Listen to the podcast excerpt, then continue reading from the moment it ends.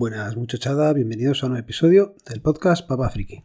Otra vez grabando por aquí y sigo con la garganta un poco pillada.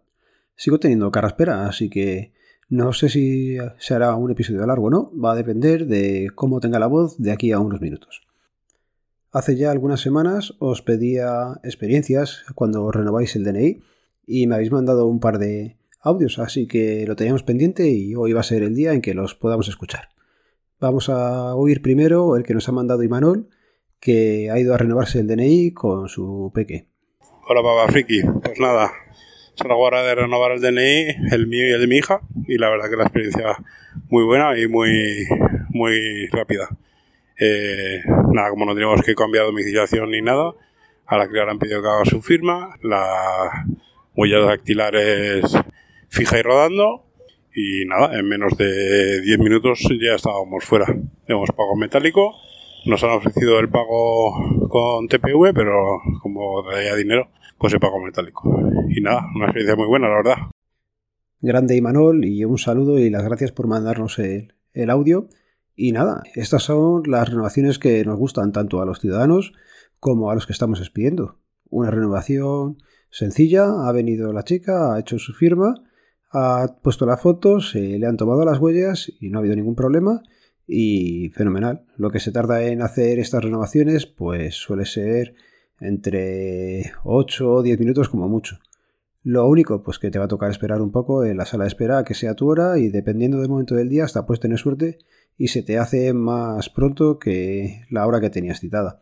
Estas son, ya digo, las que te dan gusto cuando tienes algún amigo, algún conocido que sabes que está haciéndose la renovación, si te dice que ha salido así, de 10 para todo el mundo. Otro audio que tenemos es de Oscar, oyente que también me mandó una experiencia suya y os cuento, bueno, primero vamos a escuchar y ahora os cuento cosillas. Buenos días, que bueno, la experiencia fue sobre todo rápida y muy eficaz. No, no tuve que esperar nada, tenía cita para la una y media, llegué por ahí sobre las doce y cuarto por ahí y enseguida me llamaron porque pues en verano eso tiene que estar muy muy corto y muy, o sea que no, no, no hay tanta afluencia de público y lo que me extrañó es que fue una muchacha muy muy joven, recién salida de la academia, pero era guardia civil ponía. Ponía, o sea, iba de un, había dos compañeras más, dos, un, un hombre y una mujer, pero iban de paisano y ella no ella iba uniformada, pero de la Guardia Civil, y era una muchacha súper joven. Y hostia, pero bueno, pero no sé, fue ágil y, y rápido. O sea, en sí el proceso fue, fue rápido. Se tarda más en, procesar que no el ordenador que procesase las huellas porque no las leía bien, tarda en procesar, luego en imprimir tarda un poco más, pero vamos, súper rápido. Bueno, pues eso ha sido, de 10. Además, como allá por cambio de domicilio, pues gratuito. Muchas gracias y buen trabajo con el podcast. Sigue así. Un saludo.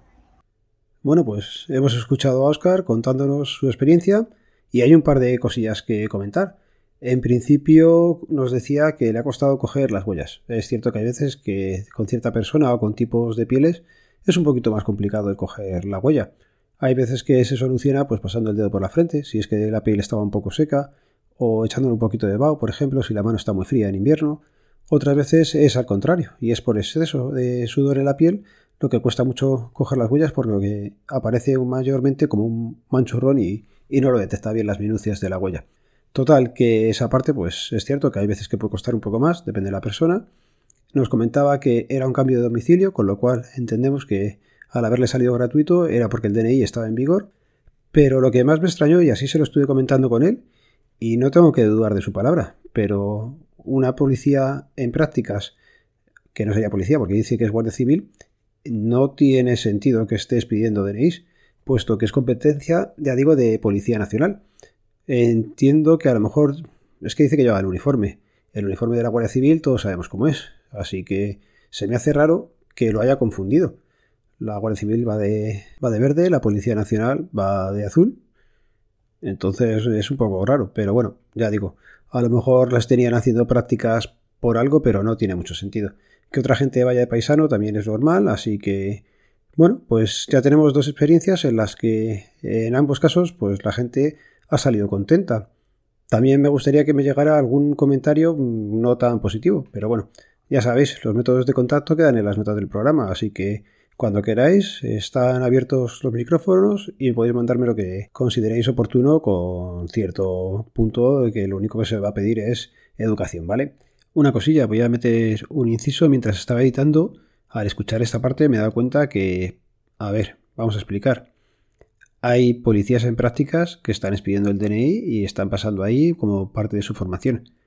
Pero lo que quería dar a entender es que una Guardia Civil no va a estar haciendo eh, pasaportes o DNIs, puesto que es competencia de Policía Nacional. Que quede un poquito más claro, ¿vale?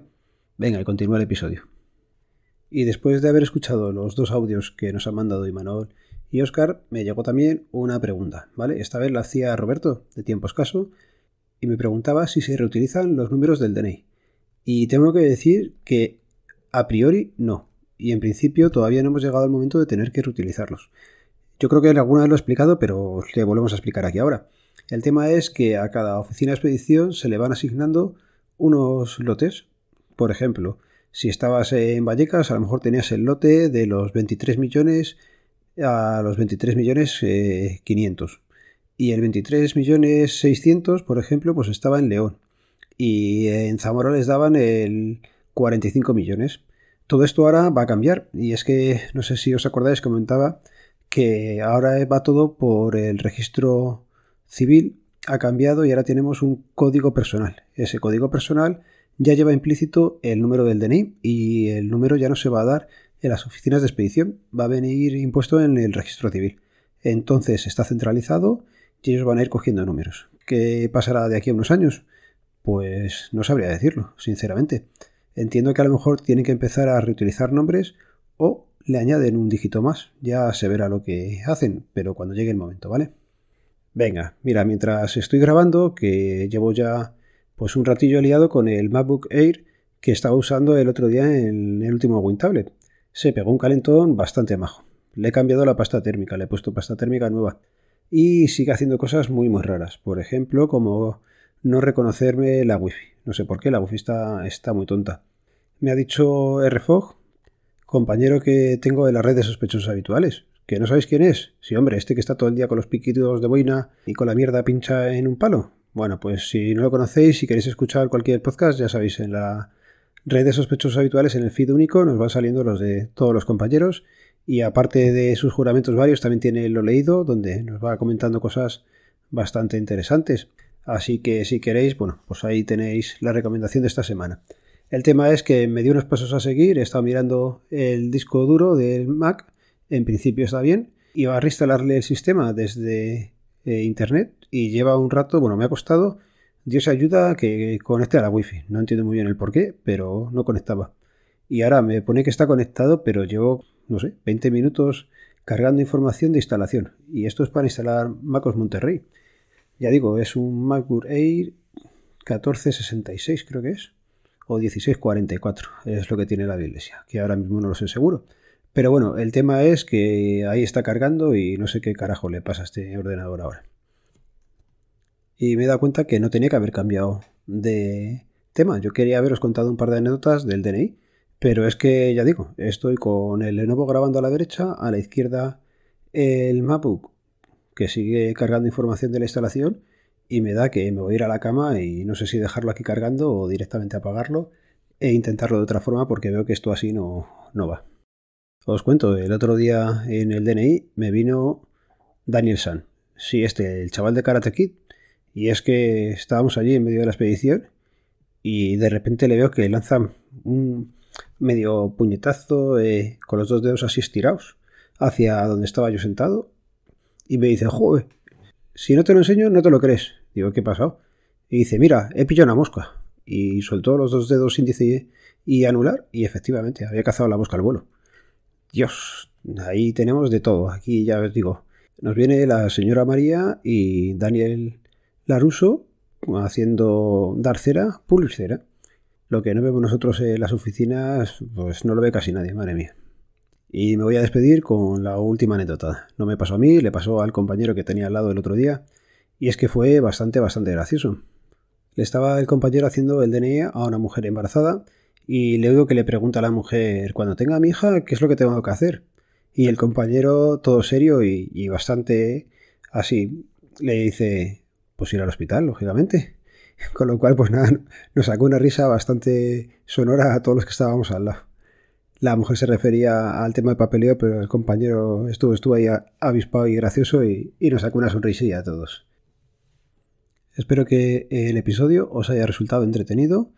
Ya sabéis que el podcast pertenece a la red de sospechosos habituales, que podéis seguirnos a través del feed feedpress.me barra sospechosos habituales y ya sabéis cómo termina esto. Un saludo, nos vemos, nos leemos, nos escuchamos. Adiós.